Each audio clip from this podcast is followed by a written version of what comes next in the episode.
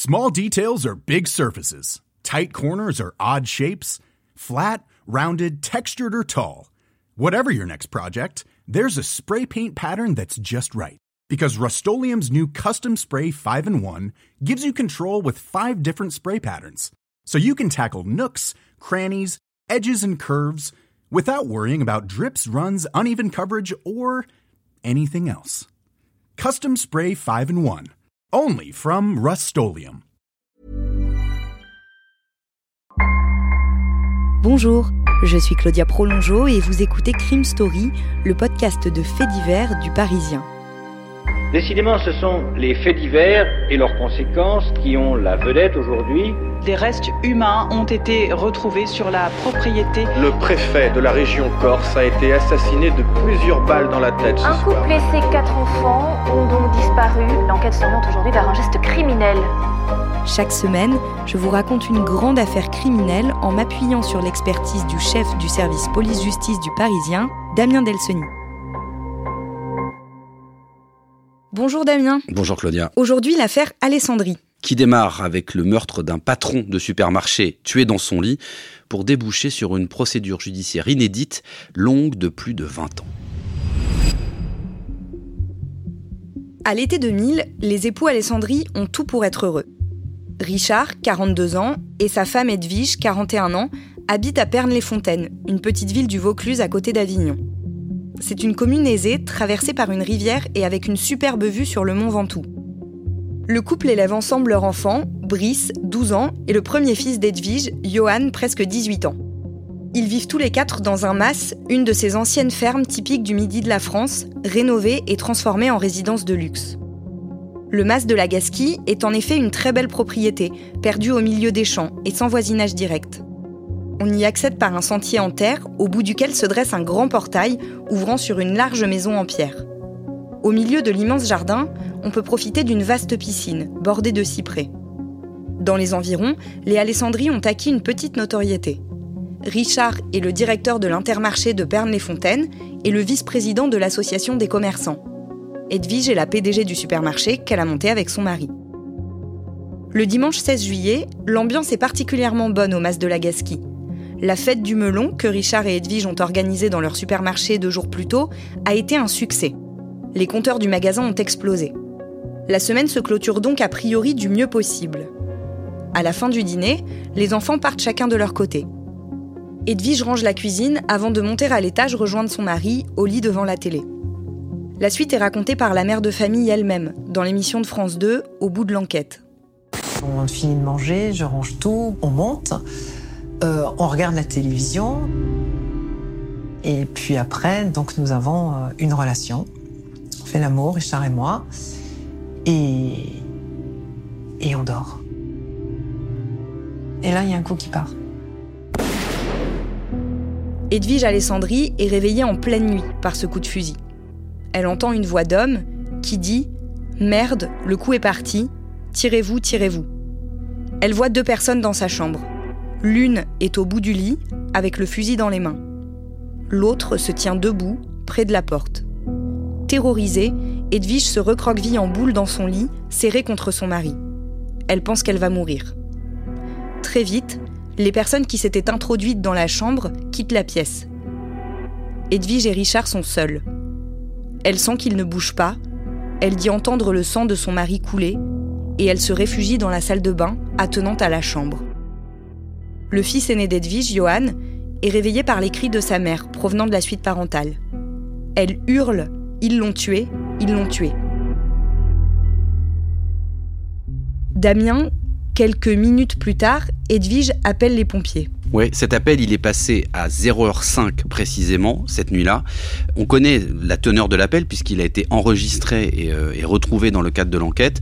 Euh, ça dit à peu près ça, le SAMU décroche, dit allô, elle, elle prend la parole, elle dit excusez-moi, elle pleure.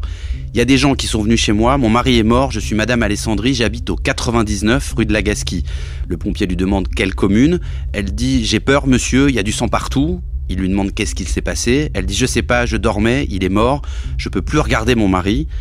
Il lui redemande son nom, elle lui dit envoyez quelqu'un, j'en peux plus, j'ai peur, j'ai peur comme jamais de ma vie, j'ai eu peur, je ne peux plus voir mon mari, j'ai trop souffert, j'ai peur. Et la conversation se termine ainsi. Euh, l'opérateur lui dit d'accord, on va vous envoyer quelqu'un. C'est ce qui se passe. Ils arrivent quelques minutes plus tard. Ils notent d'ailleurs que euh, au bout de cette allée qui mène, qui mène au mas, il y a le fils euh, aîné, Johan, qui leur fait des signes depuis la fenêtre, un petit peu pour leur signaler où il se trouve. C'est lui qui va ouvrir la porte, qui les fait monter au premier étage. Et là, les secouristes, ils découvrent Edwige sous le choc, qui est prostrée dans la salle de bain. Elle est encore couverte, euh, couverte de sang. Euh, les pompiers vont d'ailleurs lui proposer, elle, crie, elle est vraiment dans un état de, crise de nerfs euh, absolu. Les pompiers vont d'ailleurs lui proposer de, prendre une douche pour qu'elle essaie de se calmer. Ils pensent que ça peut, lui faire du bien. Et pendant qu'elle prend cette douche, les pompiers, eux, s'approchent du corps de Richard. Le corps de Richard Alessandri, il est donc euh, sur le lit conjugal. Il est couché sur le dos. Euh, alors il baigne dans son sang, il a perdu énormément de sang et tout de suite les pompiers s'aperçoivent qu'il a reçu deux balles, deux projectiles, une balle qui lui a traversé l'épaule et l'autre qui lui a quasiment emporté euh, le visage il est mort, il n'y a plus rien à faire, il n'y a plus de gestes de réanimation à faire. Euh, et donc ce sont les gendarmes qui vont arriver assez vite après les pompiers, qui eux vont geler ce qui est maintenant une scène de crime pour essayer de recueillir tous les éléments qu'ils peuvent recueillir. Les gendarmes interrogent Edwige Alessandri puisqu'elle est la seule témoin de ce meurtre. Comment est-ce qu'elle décrit exactement la scène à laquelle elle a assisté? C'est évidemment un peu confus parce qu'on est dans une période qui est très proche de ce qui vient de se produire et on l'a dit, Edwige elle est très choquée parce qu'elle a vu et entendu. Elle explique simplement qu'elle dormait, qu'elle a été réveillée par ce coup de feu, qu'elle a entendu ce cambrioleur dire euh, euh, merde, faut qu'on parte, euh, voilà, et que elle se dit bah c'est des personnes qui ont fait intrusion dans la chambre. Elle valide donc une première hypothèse qui serait celle d'un cambriolage nocturne, d'une agression nocturne à domicile qui aurait mal tourné. Les heures qui suivent l'appel d'Edwige Alessandri aux pompiers, les enquêteurs de la brigade de recherche de la gendarmerie de Carpentras ne disposent pas de grand-chose. Ils ont le témoignage de la mère de famille, ceux des deux enfants, et c'est à peu près tout. Les premières constatations balistiques semblent indiquer que le directeur du magasin a été tué par un seul coup de fusil. Une arme de chasse ou un fusil à canoncier que les gendarmes vont évidemment tenter de retrouver. En faisant le tour de la maison, avec Edwige Alessandri, les enquêteurs constatent que la baie coulissante de la cuisine est ouverte. Elle était justement déjà un peu cassée. Edwige est convaincue que c'est par là que les cambrioleurs sont entrés.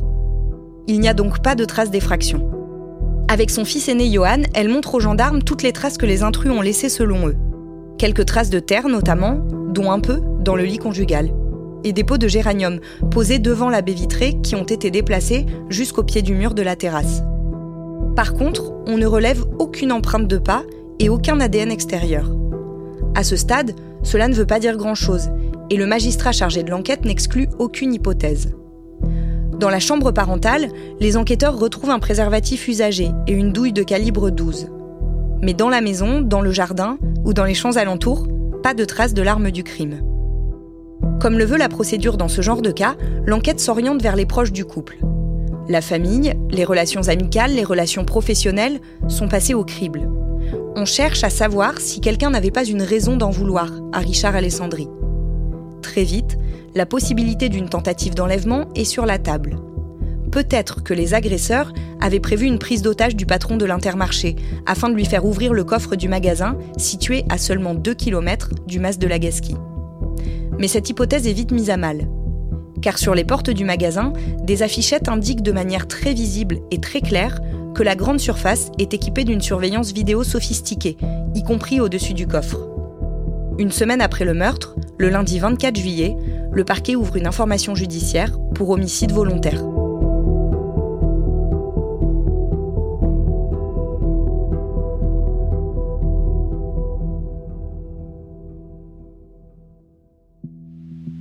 Damien, finalement, à ce stade, l'élément qui permet d'avoir le plus d'indications sur ce qui a pu se passer, c'est l'arme avec laquelle Richard Alessandri a été tué. Alors, ce choix de l'arme, euh, il écarte a priori la thèse d'un règlement de compte euh, classique euh, dans lequel on a plutôt l'habitude d'utiliser des, armes de poing, des revolvers ou des pistolets.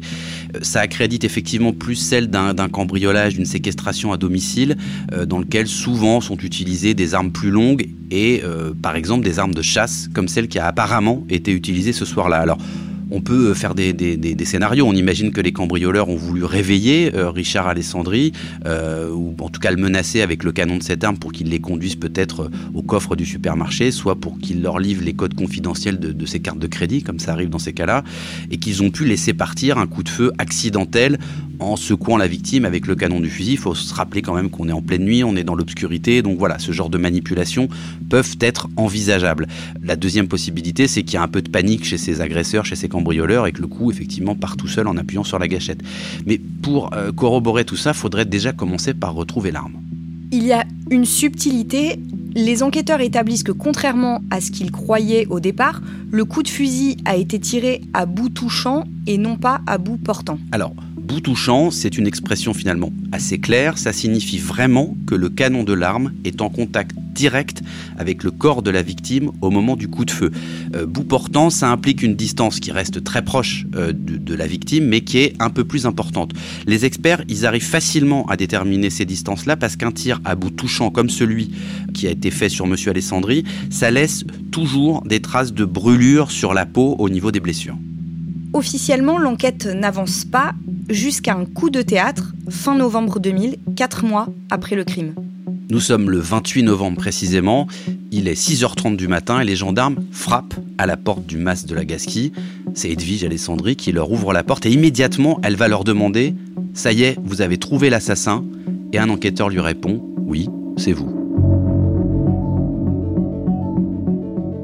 Vous venez d'écouter le premier épisode de Crime Story, L'étrange meurtre de Richard Alessandri. Suite et fin de ce podcast dans le deuxième épisode, déjà disponible sur leparisien.fr et sur toutes les plateformes d'écoute. Crime Story est le podcast fait divers du Parisien.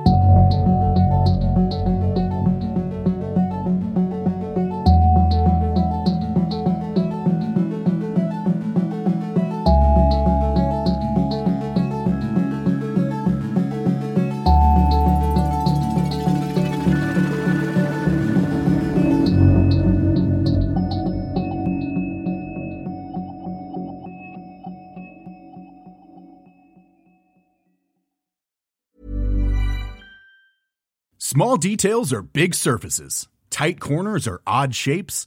Flat, rounded, textured, or tall. Whatever your next project, there's a spray paint pattern that's just right. Because Rust new Custom Spray 5 in 1 gives you control with five different spray patterns. So you can tackle nooks, crannies, edges, and curves without worrying about drips, runs, uneven coverage, or anything else. Custom Spray 5 in 1 only from Rustolium. When you make decisions for your company, you look for the no-brainers. And if you have a lot of mailing to do, stamps.com is the ultimate no-brainer. It streamlines your processes to make your business more efficient, which makes you less busy. Mail checks, invoices, legal documents, and everything you need to keep your business running with stamps.com. Seamlessly connect with every major marketplace and shopping cart Schedule package pickups and see your cheapest and fastest shipping options from different carriers. With rates up to 89% off USPS and UPS rates. And with the Stamps.com mobile app, you can take care of mailing and shipping wherever you are. Make the same no brainer decision as over 1 million other businesses with Stamps.com. Sign up with Code PROGRAM for a four week trial, plus free postage and a free digital scale. No long term commitments or contracts. That's stamps.com. Code program.